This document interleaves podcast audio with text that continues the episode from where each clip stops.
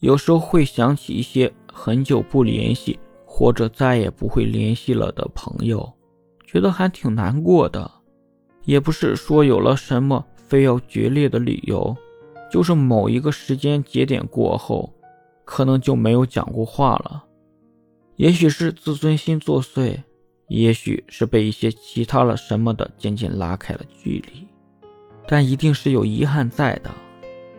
原谅他七十七次里说：“正因为我们都是成年人了，所以很多话不必说出来。”这样想想，当一个成年人真的好糟糕啊！小朋友之间才不会这样，闹别扭了，第二天还是会高高兴兴的一起玩，总有明天可以期待。可是，成年人之间往往是某一个路口走散了之后，就再也没有重逢过。但怎么说呢？我还是会常常想起你，就算以后再也没见过了也是，就算不再是朋友了也是。希望你过得好，也希望有同样好的人在你身边陪着你。